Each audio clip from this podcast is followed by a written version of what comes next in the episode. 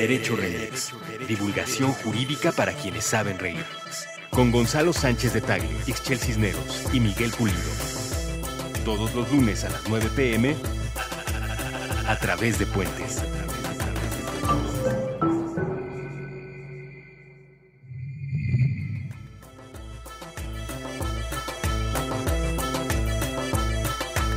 Hola, eh, bienvenidos a este nuevo episodio de Derecho Remix. Por cierto, es el número 24. En este episodio, que hemos dividido en dos segmentos, hablaremos primero de una noticia que está en boca de todos. Sí, señor. El caso del joven maravilla Ricardo Anaya y que está haciendo la Procuraduría General de la República. En el segundo segmento, eso nos dará paso precisamente para hablar de la importancia de la Procuraduría General de la República en la vida de las personas, porque sí, tiene muchísimo que ver con tu día a día, tiene muchísimo que ver con lo que le sucede a tu familia, a tus amigos y en tu trabajo. Ya saben que pueden escuchar todos los episodios de Derecho Remix, sí, ya les dije que ya llevamos 24, en puentes.mx. Por cierto, ¿a ti te gusta el mezcal y el agua de frutas? Si tu respuesta es sí, lo que sigue es muy sencillo. Mira, ingresa a puentes.me diagonal tienda y ahí podrás encontrar las tres diferentes combinaciones ganadoras que tenemos para ti. Mezcamaica en Six en tamaño familiar y mezcarindo familiar. Pues bueno, los dejamos con este episodio de Derecho Remix. Mm, Buenos días, buenas tardes, buenas noches, bonita madrugada o cualquiera que sea el espacio temporal en donde nos escucha. esa ¿Qué situación de referente a la que le decimos tiempo en el que nos estén escuchando. En este es su podcast de Cada vez es divulgación más favorita. tu presentación. ¿Te parece? Sí. Yo insisto en invitar a Jaime Maussan a este programa. No, no, pero eh, el, tiempo, el tiempo es una de las dimensiones que hay. Claro. O sea, no, no, el tiempo no es cualquier cosa, ¿no? Hay que darle su, Órale. su importancia. De Ahora sí estamos filosóficos. Bueno, hola a todos los que estén escuchando este podcast de divulgación jurídica, el favorito, el favorito de todo mundo, de estudiantes, de recién graduados, De doctores, de jurisconsultos, De mis aquí y en China, de de los hijos mamá. de Ixchel, de nuestros familiares. Bienvenidos a Derecho Remix. En el episodio de hoy hablaremos de una cosa que anda ahí afuera que es como un zombie, que es la Procuraduría General de la República. Híjole.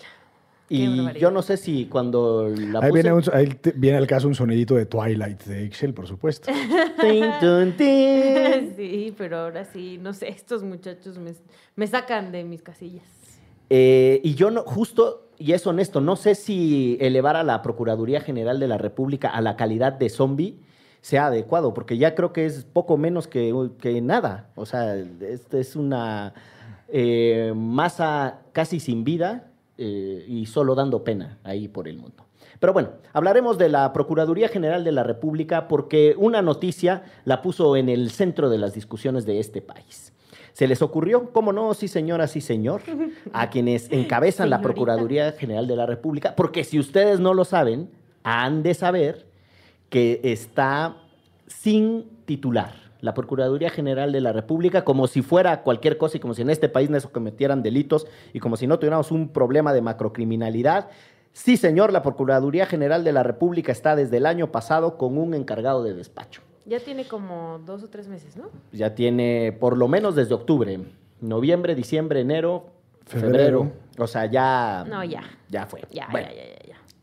esa cosa tuvo la ocurrencia de empezar a hacer públicas las acusaciones que pesan sobre un socio o una persona que por lo menos hizo negocios con un candidato a la presidencia de la República, el señor Ricardo Anaya, de quien Gonzalo es fan eh, por su corte de pelo.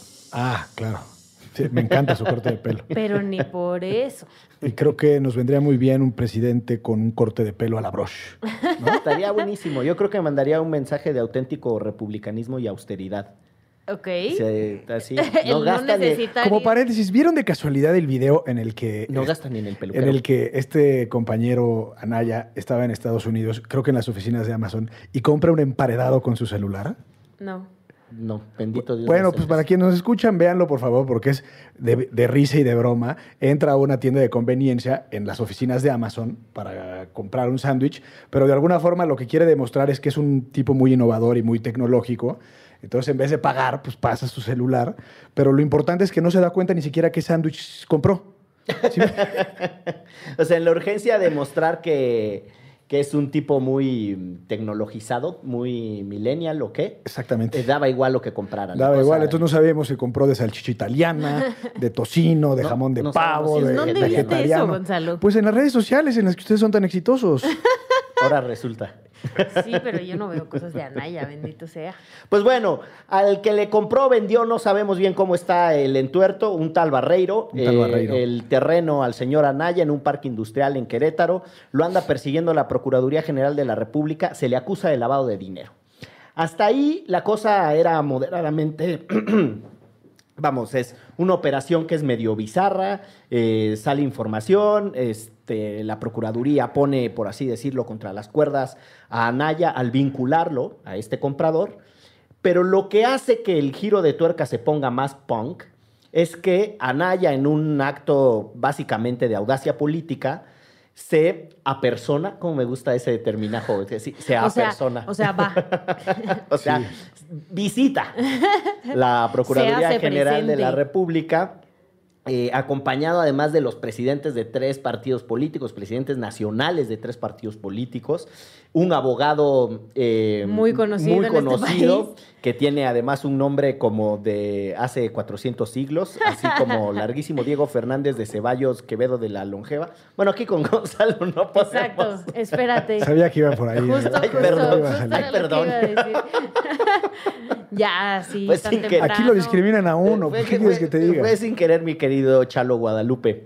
Pero Ah, bueno, es que me llamo Gonzalo Guadalupe. No sé si ya lo había Sí, dicho. ya lo dijiste, ya lo Ah, dijiste. bueno, que me da mucho orgullo. A ver, di completo tu nombre. Digo, ya nada más para que... Gonzalo Guadalupe Sánchez Tagle Pérez Salazar. Dios bendito. No es mi culpa, así nací. Pero podría aplicar lo que cualquier alumno de primer semestre de Derecho sabe, que es la famosa Jurisbol, para cambiarme mi nombre y apellidos. y Jurisbol, para que Sí, deberían de ver la cara que es que es horroroso ¿Qué? ese término. es en realidad es como un acortamiento de jurisdicción voluntaria. Y lo que significa es que vas tú sin que nadie te obligue a decirle a un juez que resuelva algo. El pleito es contra ti mismo. Y la jurisdicción voluntaria de Gonzalo sería Para cambiar mi nombre. también el nombre. Ok. Eso es la jurisdicción Pero ya voluntaria. ahorita ya, ¿para qué, no? Sí, no, no, estoy muy contento y satisfecho. no. Cuando entras a Estados Unidos te caben las... las- Bueno, estoy en la lista negra en los Estados Unidos. Bueno, con tanto apellido Sí, no hay sí, manera que no coincidas con Estoy en la lista negra, siempre me, me meten a los saloncitos especiales. o sea, es un rollo. sobre azul. Bueno, eh, después de esta entrada así Sí. medio caótica, ver, el punto es que la Procuraduría General de la República hace públicos los videos en donde va, insistimos, el señor Ricardo Anaya, acompañado de otros changos, ahí a hacer quién sabe qué show, porque la verdad es que no era necesaria tanta parafernalia, es un acto para mostrar músculo político. Y la Procuraduría revela el video en donde se ve el intercambio, muy educados todos, se saludan. Por cierto, hay una acumulación de calvas en el video que es impresionante. Préstenle atención porque está Dante Delgado y el encargado de la unidad de lavado de dinero del aceido también es un, es un hombre calvo. Es, es- hay, hay mucho brillo ahí. Diego con el puro. Vean el video si no lo han visto porque de verdad es, hay mucho folclore. Se despiden todos estos funcionarios de alto perfil y en eso se oye un sutil hijo de su puta madre. Eh, o hijo de puta. Hijo de puta. Hijo de puta. Perdón, le- ya le puse ahí más de mi Ya, ya le agregué. Editorialicé Es el te, insulto. te estás entusiasmando. Y ese video causa revuelo. Y entonces la prensa salta a repetir panfletariamente, insultaron a la Procuraduría, cuando ya no había ninguna persona de la Procuraduría. La suma de todo esto es la siguiente. Estamos viviendo otra vez un escenario en donde en pleno contexto electoral a la Procuraduría se le ocurre empezar a revelar información sensible sobre alguno de los contendientes. Ese es un primer eje de análisis. El segundo, da la casualidad de que esta misma Procuraduría que ha sido inútil en extremo en la persecución de delitos financieros, la criminalidad financiera en este país goza de una extraordinaria salud en términos de impunidad. O sea, la impunidad de los delitos financieros en este país tan saludables de madre. Entonces, coincidentemente empiezan a perseguir este hombre Barreiro en ese, cuando todo lo demás está sin investigar. Y por último, ¿qué onda con esto de poner el video a disposición de los medios eh, en una franquísima invasión a la privacidad? Las personas estaban teniendo una conversación privada, en un espacio público, pero una conversación privada. Eh, está todo mal. Pero además, de verdad, o sea, yo no sé qué piensan. Muchos medios lo hubieran publicado si, como usualmente hacen, filtran esas cosas. Lo hubieran publicado algún medio sin la marca de agua de la PGR y sin un comunicado. O sea, de verdad, si, si querían jugar sucio y que este video se viera, lo podían haber filtrado, ya lo han hecho muchas veces y muchos medios lo hubieran retomado sin la necesidad de decirnos lo dio la PGR. Sí, es como balazo en el pie, ¿no? ¿En qué momento se les ocurrió? Neta, la marca de agua ya era la cereza en el pastel. Sí es de nosotros, ¿eh? Sí, sí, nosotros filtramos, nosotros pasamos ese video. Y además aquí está un comunicado donde sostenemos que es de, además, que era de interés público y no sé qué, ¿no? Decía el comunicado. Hazme el favor. Yo creo que esa es una de las cosas más eh, soeces de esta historia. La referencia al interés público. Yo me gustaría ir un poco para atrás. Eh, este tal Barreiro ya tiene una ficha roja eh, con la Interpol supuestamente para que en cualquier parte del mundo en donde opera la Interpol, que en realidad la, la Interpol no son policías especializados, no, no los imaginamos como el agente 007, sino en realidad son las distintas policías locales y algunos de los policías locales tienen acreditación ante la Interpol. Exacto, o sea, la Eh, Interpol es un mecanismo de intercambio de información policial Tal cual. entre las policías de cada Y país. cooperación, en y cooperación, sí. Eh, bueno, es sorprendente que tanta, tantos gobernadores prófugos y, y- y delincuentes que han sido acusados en los últimos dos, tres años, pues sigan tan campantes en otras partes del mundo, medio prófugos y escondidos. Y a este compadre, a la hora de la hora, pues ya su ficha roja de Interpol y demás. Casualmente en elección. Casualmente en periodo electoral. Ahora, eso no significa ni que este tal Barreiro ni que Anaya no hayan hecho nada. No, Eso digo, a mí no me consta es nada. Ni a mí tampoco. es cuerda separada. Lo que pasa es que he escuchado muchas opiniones que se cree o que dicen que se trata de una persecución política. Que puede ser que así lo sea, en contra de Anaya, para tumbar sus preferencias electorales en beneficio de Mid, que no necesariamente va por ahí. Eh, pero eso no excluye que Anaya haya hecho o no haya hecho lo que se le imputa. No, sí, no. No, lo, a ver, lo que creo que, que hay que decirlo con todas sus letras es el comportamiento de la Procuraduría es atípico. Es atípico mencionando a un actor político y eso pues ya, ¿no? Te dicen, no, aquí no hay ningún interés electoral. Bueno, si- precisamente, por lo menos los podemos acusar de torpes, ni siquiera tienen la sensibilidad de tratar los temas sensibles de una mejor manera en contexto electoral. O sea, yo ahí sí creo que tienen bastante, eh, bastante que reprocharles. Pero la otra cosa que es bien singular, y a mí me parece que ahí sí la Procuraduría es, eh, es indefendible, es que no solo la conducta es atípica, yo sí encuentro que la conducta de revelar o de develar los videos es ilegal. A mí sí me parece que hay una violación al principio de privacidad, porque si bien una persona acude a una dependencia pública, eh, y es, es un edificio público, es evidente, es un acto público. Sí, pero la conversación que terminas teniendo con quienes te acompañan, esa es una conducta privada. Y utilizar los medios de acopio digital de información, ay, me puse bien Sí, sí, sí, técnico, espérate. para después revelarlo sin el consentimiento de la persona, eso está prohibido Bueno, por la ley. Y además, tomar en Sí, cuenta no que, aunque, la Ley que, Federal de aunque, Datos que aunque. Anaya en realidad lo que fue fue reservar su derecho a declarar, es parte del procedimiento. Y la revelación puede incluso llegar a ser una violación al debido proceso. Recordemos que Santiago Nieto, el extitular de la FEPADE, lo despacharon por dar una entrevista y supuestamente revelar información del proceso de- del caso de, De Emilio Lozoya. de Emilio Lozoya, que hoy por hoy ya tiene una suspensión para que no se judial- judicialice su, Su causa, para que su- no se le pueda la procesar. averiguación previa. Ujú. Pero justo, o sea, él iba en este acto a decir aquí estoy y si sí tienen algo contra mí, pues denúncienme, ¿no? Era literal así, igual en su acto y su campaña política, ¿no? Este, pero como bien dices, bueno, no, no, en entrevista digo, eh, Fernández Ceballos dijo que él fue el que dijo lo de hijo de puta.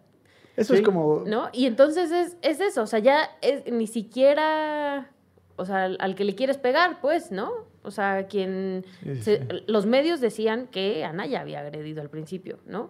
Pero en el video él dice, a ver, soy yo, o sea, ya de perdis si lo van a sacar, pues, échenme a mí el muertito, ¿no? O sea, todo mal. Todo mal, no solo, mal. No solo la acusación es inocua, porque insultar a alguien que no está presente en una conversación privada, bla, bla, bla, es irrelevante para la vida pública de este país, sino que además eh, la persona responsable del insulto ni siquiera es a quien se le adjudica el insulto. Exacto. ¿no? O sea, la, la extraordinaria definición de un todo mal.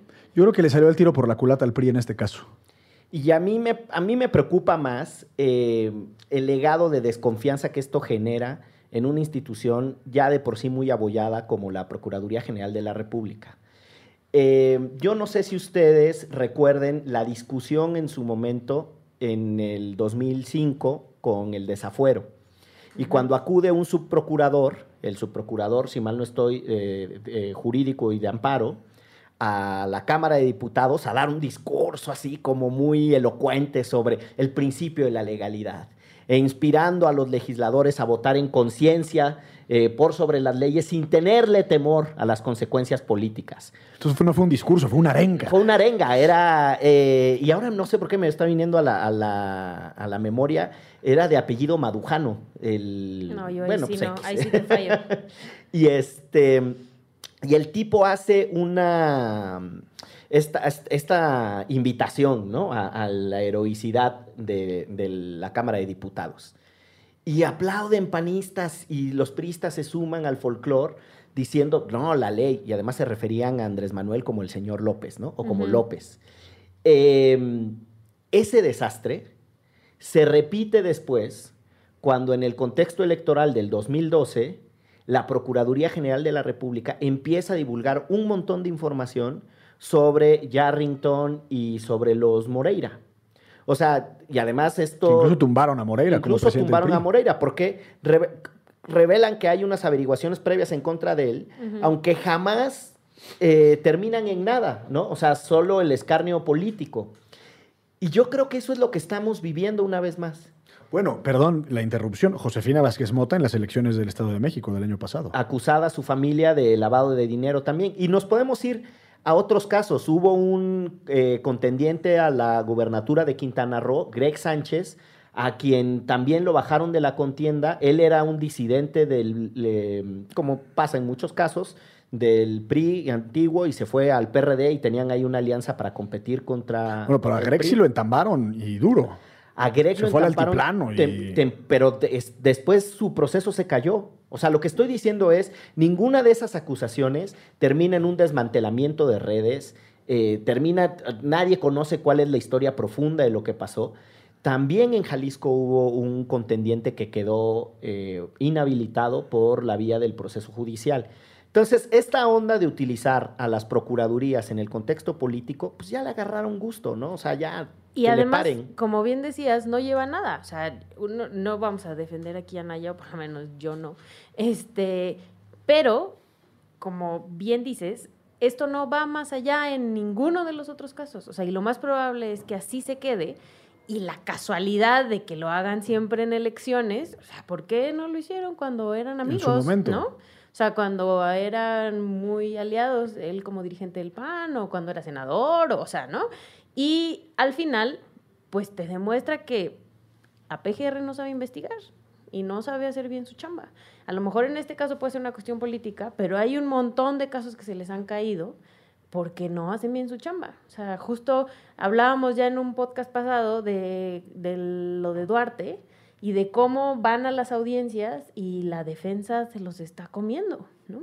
ahí eh, me hace pensar en dos cosas. Uno, esta estrategia de dejar que se fuguen los eh, personajes de casos de alto impacto, así por de- llamarles de alguna manera folclórica, que en realidad son unas ratas que se chingaron el presupuesto, pero bueno, en estos casos de alto impacto, entonces se fuga la persona y después en el proceso de extradición eh, se le puede acusar de cosas muy específicas. Exacto. O sea, solo por aquello que le hayas pedido al otro país la extradición de la persona y que hayas demostrado que tienes pruebas suficientes es por lo que se le acusará. Y eso básicamente en lo que termina es que si después se pueden generar otras causas, pues se van a desmoronar, o sea, no va a haber condiciones para acusarlo. Ahí hay una cosa a propósito de los gobernadores jullidos. Pero la otra parte tiene que ver em, con una conducta súper atípica de la PGR, también en el caso de Padres, por ejemplo. La PGR acusa a los dos Guillermos Padres, o sea, a Guillermo hijo. Padres padre y a Guillermo Padres hijo. Los acusa de lavado de dinero y de asociación delictuosa. Son dos delitos gravísimos.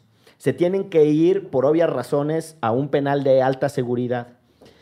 Y eh, la PGR, en el caso de, Guillermo Padres Jr., se desiste de presentar las acusaciones. Dice, no, pues sabes que ya la mera, la mera, la mera verdad, ya vimos el expediente. Que siempre no, que siempre no. Es una cosa que requiere un altísimo grado de certeza para poderlo acusar. Lo que significa que si al muchacho Padres lo acusaron sin pruebas, eso tendría que ser un escandalazo.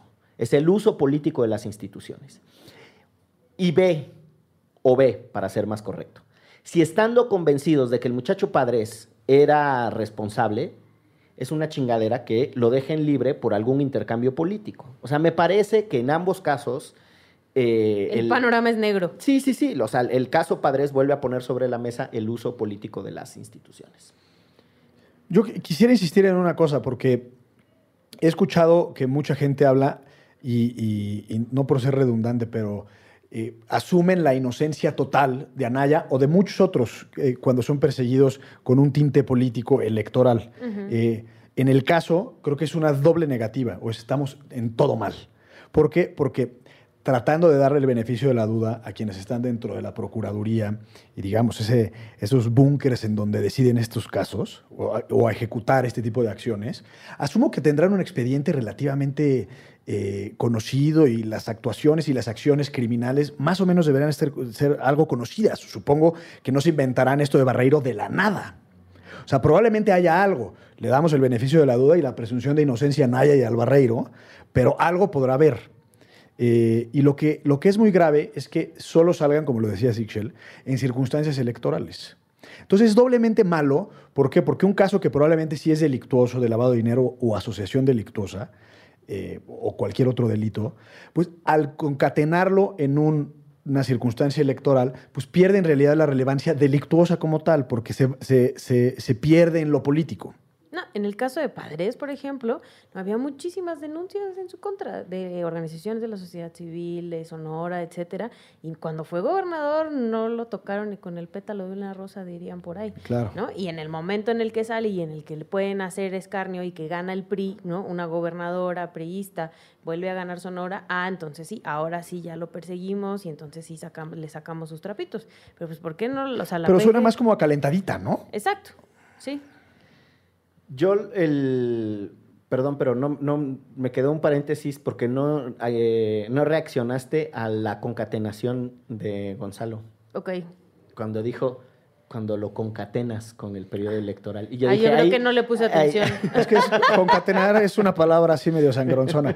Pero bueno, déjame seguir con mi segunda, con mi segunda reflexión.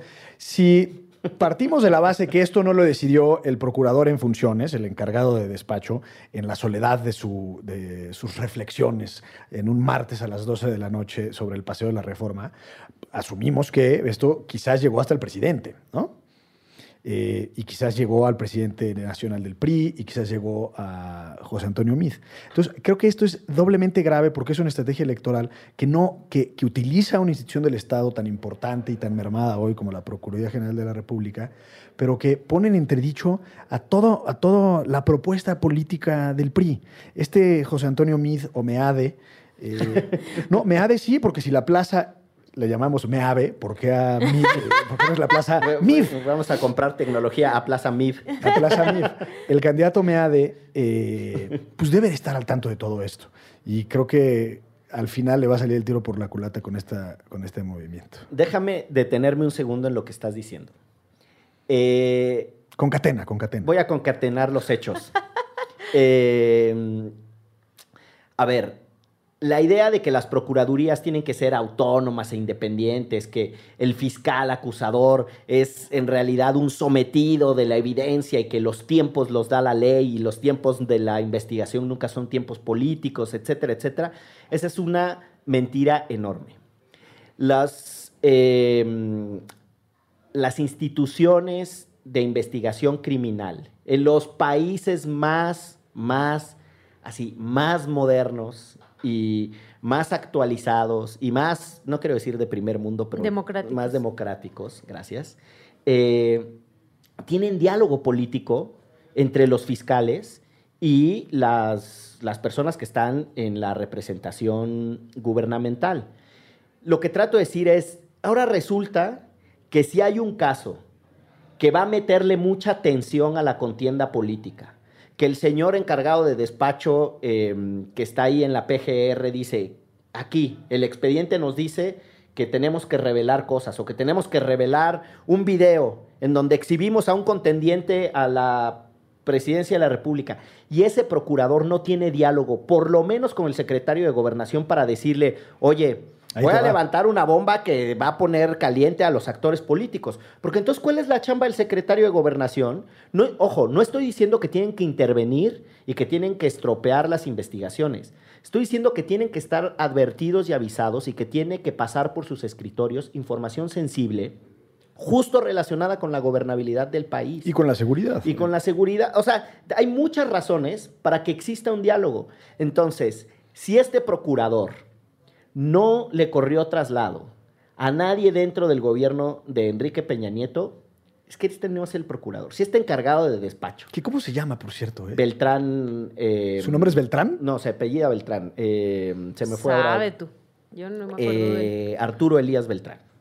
Eh, si, si no le corrió traslado a nadie, es un incompetente, no tiene ninguna sensibilidad política y no se da cuenta que el derecho, entre otras cosas, tiene que ver con la posibilidad de ser eficiente y eficazmente aplicado. No es un fulano ahí aislado del mundo el que va ahí de paladín con su código penal y con su código de procedimientos penales bajo el sobaco.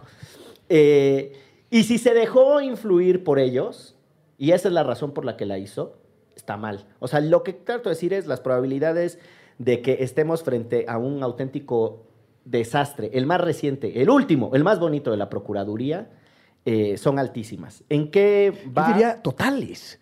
O sea, a mí no me queda duda que la motivación política y, digamos, todo lo que hemos hablado. Lo, lo que está sucediendo es un desastre. Lo que no sé es si va a acabar en una cosa peor. Es decir, destituciones, una confrontación realmente extrema entre los contendientes políticos, eh, una- un descrédito de la Procuraduría del que en realidad difícilmente pueda volver.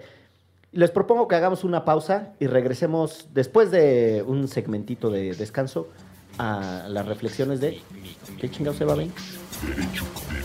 De, de, de Derecho Remix. Creo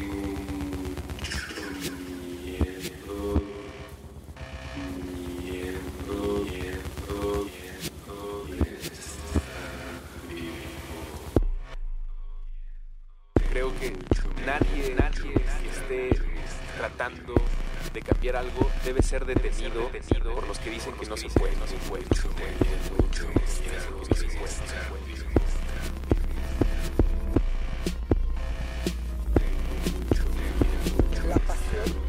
se ha muerto, se ha muerto. ¿Por qué? Por una cuestión. O sea, la gente ya no esa-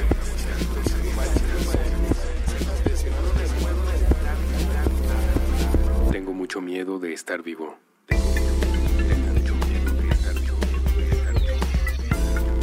Nadie, nadie debe ser,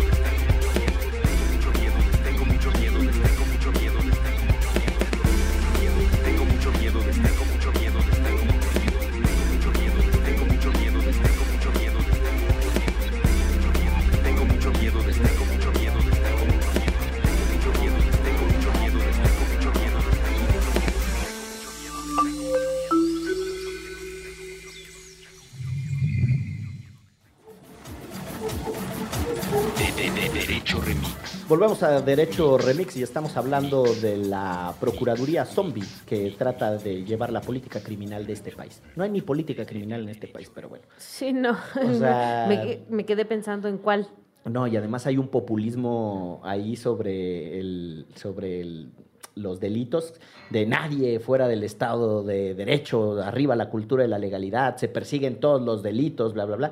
Pues, la verdad es que los países que tienen un uso eficiente de sus recursos dirigen de manera selectiva a sus instituciones hacia las cosas que más daño y más impacto causan en la sociedad y tratan de generar maneras de solucionar otros problemas. Pero bueno, déjenme, les leo una cosita que tengo aquí. Eh, hay un informe que se llama Informe País sobre la calidad de la ciudadanía en México. Lo publicó el INE en el 2015. Y el informe dice lo siguiente, me voy a permitir leer, abro comillas. La gente, la gente no confía en las autoridades ni para el primer paso, que es la denuncia. El 61% de los mexicanos que fueron víctimas de un delito o que viven con una víctima del delito no denunciaron. Solo el 39% sí lo hizo. 63% de los mexicanos no denunció porque considera que no sirve para nada. 52% no lo hizo por falta de confianza en las autoridades y 40% por malas experiencias con las autoridades en el pasado. Esos son los datos de relación. Cierras comillas, ¿no? Cierro comillas. Te faltó, te faltó, te ibas a seguir, ya Javier, ves. O sea, eh, discúlpenme, ¿no? No, pues sí. Me faltó formalidad. El rigor. Faltó el rigor. Esos son los datos, ahí les van de nuez. 61% de quienes fueron víctimas no denunciaron. 63% no lo hizo porque no sirve para nada. A mí se me parece brutal. 63% no lo hizo porque, ¿para qué? Si nada va a suceder. Que, Eh, que- que la neta, lo más probable es que sí. O sea, no es que estén infundadas sus dudas. y la mitad eh, por falta de confianza en las autoridades. Ahora, esas son las experiencias de la ciudadanía de a pie, como le dicen por ahí, o sea, las de la raza. ¿No? Por ejemplo, cuando a Ixchel la atropellaron y fue al Ministerio Público, ella no, tú sí denunciaste, Sí, pero no pasó nada. nada. ¿A ti te atropellaron? Sí, A mi esposa también, fíjate. fíjate. Y eres la segunda persona que conozco que atropellaron. Sí, sí, sí, se me apagó la luz un ratito. De plano. Sí, sí, sí. Y el que te embistió huyó. Huyó. Eso era lo que más me causaba conflicto. O sea, que ni siquiera vio si sí estaba yo bien o no y se fue. A mí una vez me tiró un taxi de la bici y me pegó con el espejo, me pasó muy cerca y me tiró. Y entonces llegó un policía y me dijo, no es broma, ahí en la esquina de Cuauhtémoc y Álvaro Obregón. Y llegó un policía y me dijo, aquí están los datos del taxi, tomé las placas. Y le dije, ¿cómo que tomó las placas? ¿Y por qué no por el Lo radio? detuvo. ¿Por qué no lo tu Uy, no, es bien problemático. Y- Algo así. y de hecho tengo un post de, de esa, de esa aventura en un blog que tenía que se llamaba eh, Así dijo el licenciado, punto blogspot.com. Y era un, un blog de muchas bromas. Pero bueno, eh, estábamos en que estos son los datos de cuando las personas van, denuncian y no pasa absolutamente nada. Pero hay otros datos que están más gachos que tienen que ver justo con la Procuraduría cuando tiene que investigar crímenes que involucran a servidores públicos. Así se llama el informe y se, tiene, tiene por título el siguiente. Consideraciones sobre la capacidad de persecución penal de la Procuraduría General de la República. Como, como anuncio de radio de la CTM, ¿no? Exacto, es citatir. Sí. Bueno, es- ese, ese estudio de consideraciones sobre la capacidad de persecución penal de la Procuraduría dice lo siguiente. Con el diseño institucional actual, la Procuraduría no tiene la capacidad de resguardar a la ciudadanía en aquellas violaciones de derechos en las que existe algún grado de responsabilidad de funcionarios públicos. Entonces, eh, Mal y de malas. Mal y de malas, porque pues sí, sí, lo dices muy bien, mal y de malas. Me gustó mucho esa frasecita. y paso al siguiente, paso al siguiente punto. Cuando la Procuraduría ha tratado de, eh, eh, de sanear su interior, eh, ay, miren, aquí ya sé de dónde salió ese apellido mandujano. Mezclé, mm, mezclé apellidos. Ahorita voy a buscar quién, quién fue el, procura- el subprocurador que, acusó a Andrés Manuel. Pero bueno, Noé Ramírez Mandujano, también estoy leyendo, ex titular de la entonces CIEDO, a la que después le cambiaron de nombre a CEIDO, fue acusado de delincuencia organizada. Pasó cinco años en prisión sin que se lograra comprobar el delito del que se le acusó. Después de estas severas acusaciones, regresó a la vida pública al ser contratado como asesor de la procuradora Areli Gómez. Esto es muy raro, pero es más raro porque quien lo acusó es el entonces procurador Eduardo Medina Mora. Adivinó usted. El mismo que Enrique Peña Nieto hizo ministro de la Suprema Corte de Justicia de la Nación. Cierro comillas. Ay, nada más. Entonces, eh, yo no sé si esta persona, Noé Ramírez Mandujano, era o no responsable de algo. Se le acusó de algo súper denso, estar coludido con la delincuencia organizada. Pasó cinco años en prisión y después la propia PGR Lo lo, recontrató. recontrató. Lo tendría que haber recontratado para, no sé, como hacer un documental sobre el desastre de cómo se investigan las cosas. Pero ahí hay tres pistas la PGR no le sirve a la ciudadanía de a pie, ¿no? Que es la primera, los datos de desconfianza. Lo segundo, la PGR, de acuerdo a este estudio de Marco Fandiño y Vanessa Doren, consideraciones sobre la capacidad de persecución penal, no sirve para, para corregir cuando los servidores públicos cometen crímenes.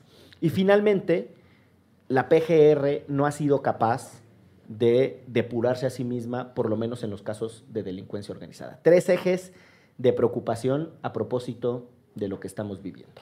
Y justo la semana pasada, organizaciones de la sociedad civil que estamos en el colectivo Fiscalía que Sirva, le mandamos una carta abierta al presidente de la República para que nombrara a un procurador.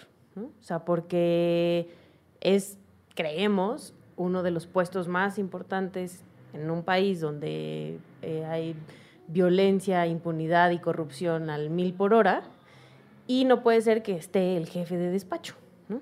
Mientras discutimos lo de la fiscalía, lo de la reforma al 102, se tiene que poner ahí a alguien. O sea, renunció Cervantes y literal nada más pusieron a este amigo que trabajaba con él y ya.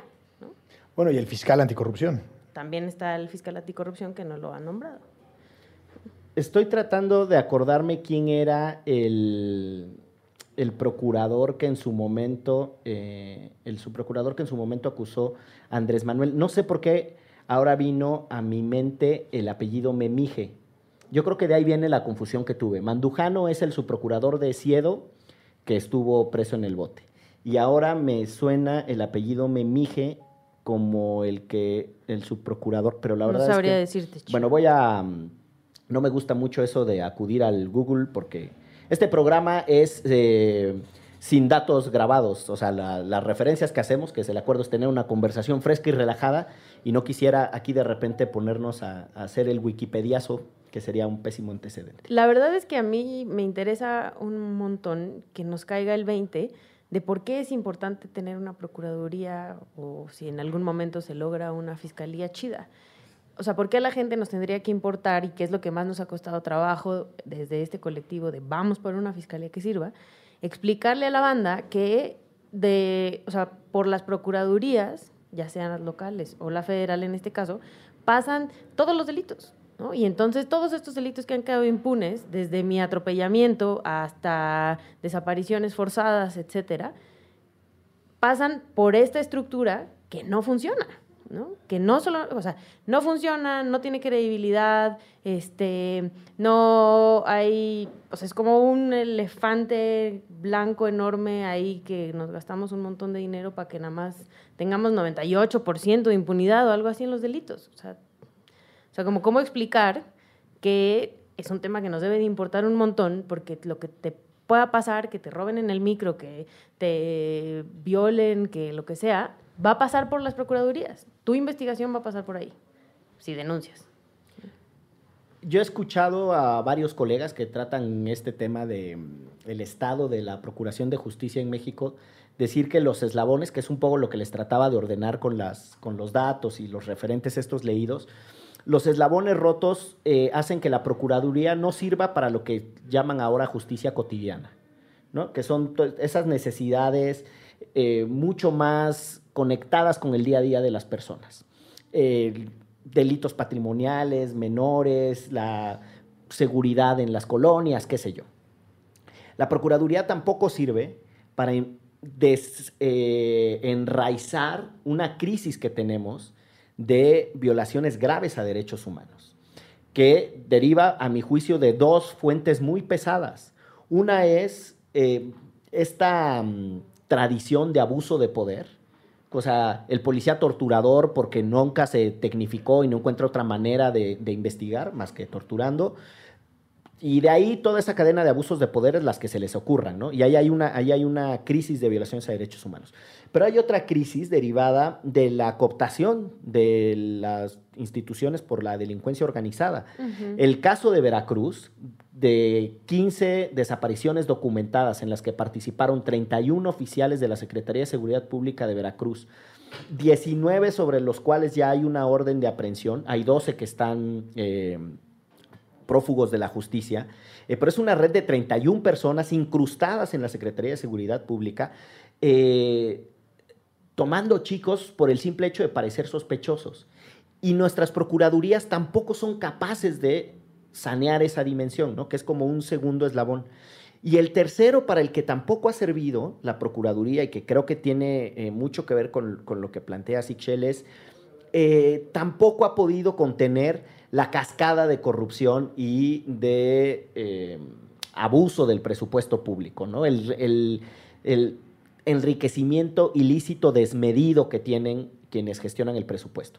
Entonces, no sirve para ninguna de esas cosas, pero sí sirve, y vuelvo al caso de, de la, de la polémica sobre Anaya y los otros casos que hemos mencionado, sí sirve para descarrilar a opositores políticos, o sí sirve para amedrentar a periodistas, o sí sirve eh, para entretener a las víctimas, ¿no? O sea, las, en el caso Ayotzinapa, las tienen ahí, que si la investigación, que si ha avanzado, que si las líneas, que bla, bla, bla, solo para desmovilizar a personas que tienen como una eh, genuina, legítima y sobre todo necesaria eh, condición de justicia, ¿no? De que se les haga justicia. Y pues creo que ahí está atrapada la, Procuraduría. Tenemos que tener una discusión, y con esto cierro mi larguísimo argumento, una discusión que se mueva en todos esos niveles, una discusión que, que discuta la Procuración de Justicia desde lo político, una discusión que lo discuta también desde lo social. El día a día de las personas está gacho, gacho, gacho, gacho, porque nunca le prestamos atención seria a esa institución. Tratando de concatenar lo que dijo sobre, ¿no? sobre el movimiento del colectivo de fiscalía que sirve y lo que dices tú, es muy, creo que es muy representativo que cuando salió la reforma constitucional, si no me falla la memoria, en el 2014, por la cual se proponía modificar procurador- Procuraduría por Fiscalía, había, digamos, en términos generales, un buen ambiente y una buena recepción de esa modificación. Eh, pero como siempre sucede, nuestra clase política o se queda corta o se pasa de la raya. O sea, nunca, de alguna forma siempre terminan saliéndose con la suya. Eh, esta modificación a la fiscalía, supuestamente al darle autonomía constitucional, es decir, sacarla de la esfera inmediata de poder jerárquico eh, del presidente de la República, es decir, ya no ser parte de la administración pública centralizada, parecía que era una buena idea, porque justamente, y con lo que decías hace rato respecto al vínculo que había entre la Procuraduría y el sistema político en su conjunto, eh, parecía darle más, digamos, más repito la palabra, pero más autonomía a la Procuraduría y alejarla de los intereses políticos inmediatos del momento. Por eso el fiscal supuestamente va a estar por un periodo de nueve años, es decir, va a ser transeccional, de tal forma que hipotéticamente quien se, se, ha elegido en estos seis, siete meses que le quedan a Peña Nieto, pues va a trascender no solo al siguiente presidente, sino hasta el que sigue, el del 2024. Y eso de alguna forma podía eventualmente garantizar eh, pues, la imparcialidad de la fiscalía. Y eso está bien, pero ahora vemos que, que muchas veces la ley y las reformas, incluso las reformas a la Constitución, no son suficientes. Y hay un término que, que usualmente no me gusta, pero probablemente ahí encontremos eh, eh, parte del, de, tanto del diagnóstico como de la solución, que es este concepto que le llaman voluntad política. Eh, si quien llegue no tiene realmente la, la interés y, el interés y la intención de modificar las cosas, pues muy difícilmente se podrá hacer. Eh, yo siempre he sido de la idea que en esta discusión binaria de mellizos entre la corrupción y la impunidad, eh, que sí hay primero un huevo y hay después una gallina. Y ese primer gran huevo es la impunidad. La corrupción al final del día no deja de ser un crimen más, un crimen que está eh, eh, esparcido como el polvorín en nuestras instituciones, en nuestra sociedad, empezando muchas veces por el ciudadano de a pie y terminando con el, con el titular del Ejecutivo Federal y con sus residencias. Con sus en casotas. La, en las lomas de Chapultepec. Pero eso o no, Malinalco. O Malinalco. Pero eso no deja de ser un delito más. Si, si, y su causa es la impunidad. Eh, entonces creo que cuando nos cuestionamos de por qué el país está tan entrampado y parece que estamos en un nudo gordiano que no se puede resolver, la reflexión que acabas tú de dar, Miguel, creo que justamente es por ahí. ¿sí? ¿Por dónde empezar? Bueno, pues arreglar justamente eso, con esos criterios transversales que bien definiste y tratar de discutir, o no tratar de discutir, sino hacerlo y, pretender solucionar justamente esos problemas. Por eso el colectivo Fiscalía que Sirva e incluso este programa de Derecho Remix, creo que por ahí van. Es decir, tratar de sensibilizar a la gente, a, a, sensibilizar y compartir expresiones y opiniones, y cada quien ya lo hará en su, en su cotidianidad, de que sí hay problemas que son solucionables y hay puntos muy concretos que se pueden solucionar. Y si vemos a México como una gran cacerola en donde todo se está pudriendo cada vez más, bueno, una de las cosas que podríamos sacar justamente para empezar a resolver los problemas de México está en la Procuración de Justicia. Y justo eh, un ejemplo bien claro de la voluntad política que le llamabas era que el año pasado estuvieron a punto ¿no? de nombrar a, al fiscal carnal. Que era el propio Cervantes, que ¿no? era el propio Cervantes, ajá. La idea acá era que iban a dejar todo igual y nada más poner un perfil que para ellos les parecía muy bueno, ¿no? Que era este Cervantes. Pero es eso, o sea, nada más haces como que estás trabajando, pero realmente no estás trabajando y mientras dices, no, pues ya tenemos un gran fiscal, miren, este super personaje, nuestra fiscalía va a acabar con la corrupción y la impunidad. Y realmente tenía, o sea, era dejar la misma maquinaria de PGR, nada más cambiarle de nombre a Fiscalía y poner a una persona cercana además al presidente Enrique Peña Nieto como fiscal. Entonces, sí, a la impresentable clase política le hace falta un montón de voluntad política para trabajar. Y justo ahorita, que además nosotros estamos presionando para que se haga una reforma al artículo 102 y se modifiquen cosas para, en serio, buscar una fiscalía chida. ¿Al artículo 102 de qué? De la Constitución.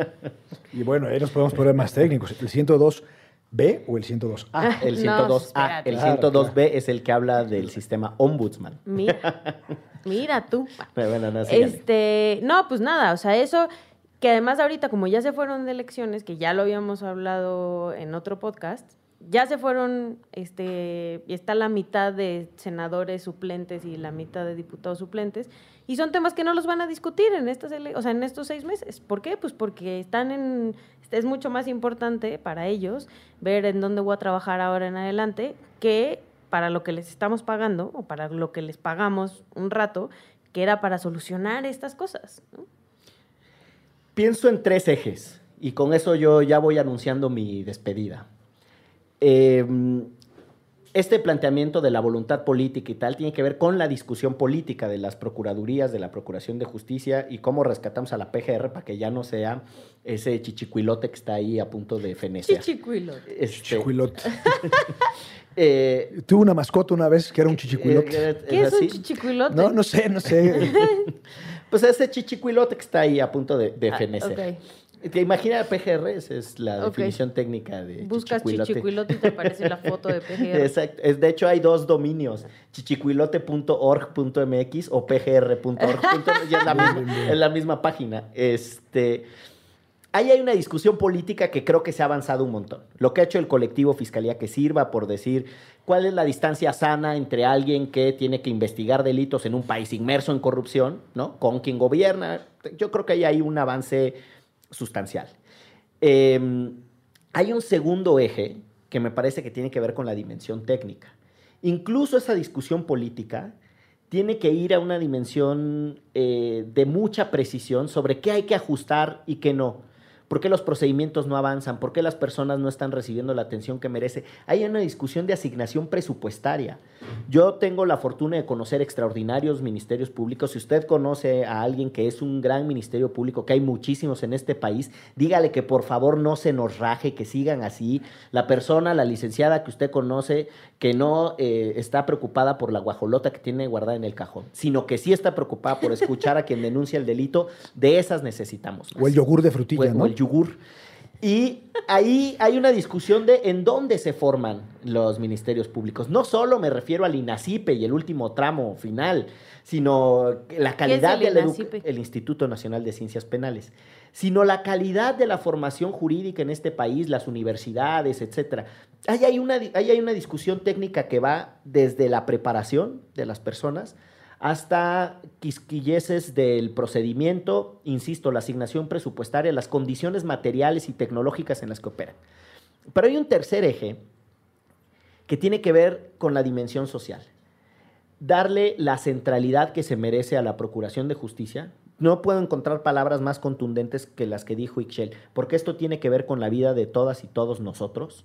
En situaciones de desgracia, usó casos bastante dramáticos, incluida la violación sexual, que es un dramón en este país, pero bueno, tiene que ver con la vida de las personas. Hay que darle una dimensión social. Eh, Tiene, ser fiscal en este país tiene que ser una cosa chingoncísima. Ser fiscal en este país tiene que ser una cosa que, los abuelos abogados inviten al nieto abogado a que se postule, a que le entre. Tiene que haber un reconocimiento, tienen que caminar como si trajeran la camiseta de los Pumas en la calle, con el pecho erguido y con mucha enjundia. Pecho palomero. Pecho mí. Esa fue mi conclusión, muchachos. Ok. Sobre todo lo de los Pumas fue lo que más me gustó. Bueno, vámonos con la ronda tradicional de despedidas. Sí, yo en realidad, dispénsenme, medio me atarugué. Eh, sí creo que este país eh, atraviesa por muchos, digamos, candados que vemos quizás como imposibles de resolver, pero creo que no son tales. Eh, el otro día estaba leyendo las reformas políticas, sociales, estructurales por las que atravesó Corea del Sur en la década del 60, 70, y los niveles de corrupción eran infames, sus índices de- delictuosos también eran altísimos, y es un país que por muchas razones logró salir adelante. E Eh, incluso acaban de procesar a un ministro de Corea del Sur por delitos de Exacto. corrupción. Y o sea, tiene lo- capacidad de castigo. Lo que sucede es que creo que una generación, después de la guerra, es decir, o sea, tiene una circunstancia eh, particular y, y un proceso histórico único, pero lo lograron hacer. Eh, eso me hace ser optimista, decir, pues, por más que nuestra circunstancia y nuestra condición histórica es propia y particular y auténtica, que la podemos compartir o se puede asemejar a algunos otros países, pero es solucionable. O sea, el país por el que estamos atravesando, que creo que está pues, ¿Cómo dijiste tú? ¿Cuál es la palabra? La otra forma de llamarle a la Procuraduría General. El República. chichicuilote. Pues estamos de chichicuilotes, está muy mismirriado, estamos...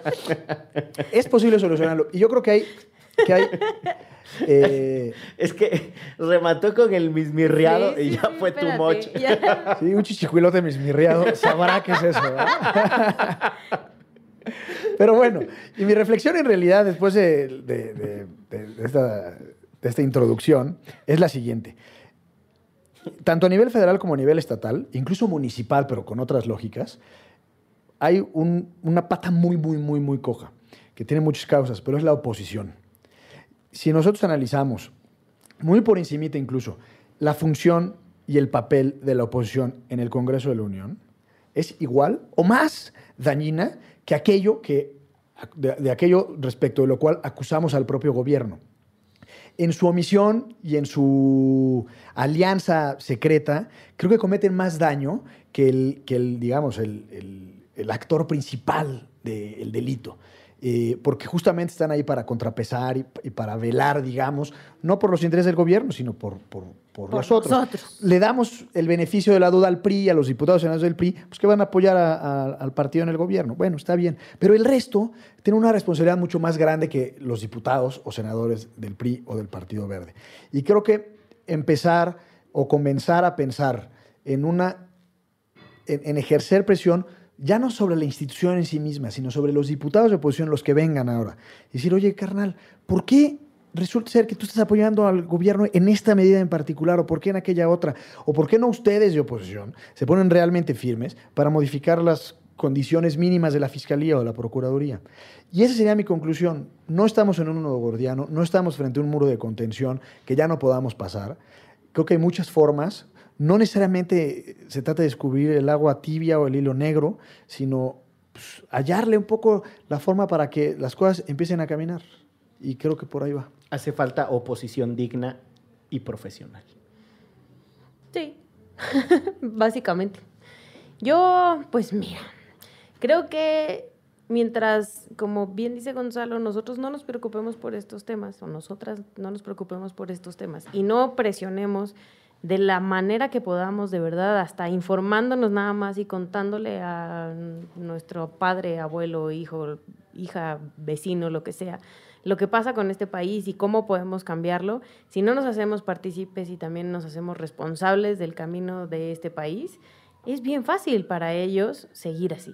¿no? Y es bien fácil que la Procuraduría sea eh, un asco y que no resuelva casos, deja tú eh, los más pequeños, que son los que más nos afectan como ciudadanos, pero también estos casos de corrupción horribles, de desaparición forzada, etcétera, ¿no? Entonces, también entrémosle a este contrapeso, ¿no? Y nosotros seamos contrapeso y nosotros exijámosles a estos muchachos que los, los diría como, los llamaría como los llamó Diego Fernández de Ceballos, pero las señoritas que trabajan en la calle no merecen que uno los compare con ellas, este, porque ellos van a seguir haciéndolo así. A ellos les conviene, les da mucha lana, les da mucho poder. Si nosotros no cambiamos eso, pues ellos no lo van a hacer. Información, oposición, acción. Ahí está la solución. Esto Bueno, fue- espérate, no, no, no, antes. Eso estuvo muy Duarte, ¿eh? Paciencia, prudencia, ¿verdad? continencia, dominio de ciencia. No, no. No se Por pase- ahí estuvo tu no se conclusión. pase ¿eh? usted. Por ahí estuvo tu Eh, conclusión. era, oposición y, y Por eso, información pero el juego de palabras ciudadanas. me llevó a esa declaración que hizo el infame Duarte en Guatemala. Dios mío, esto fue Derecho Remix.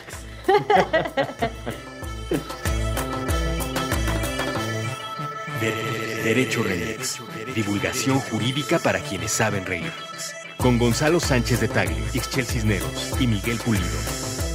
Todos los lunes a las 9 pm a través de Puentes.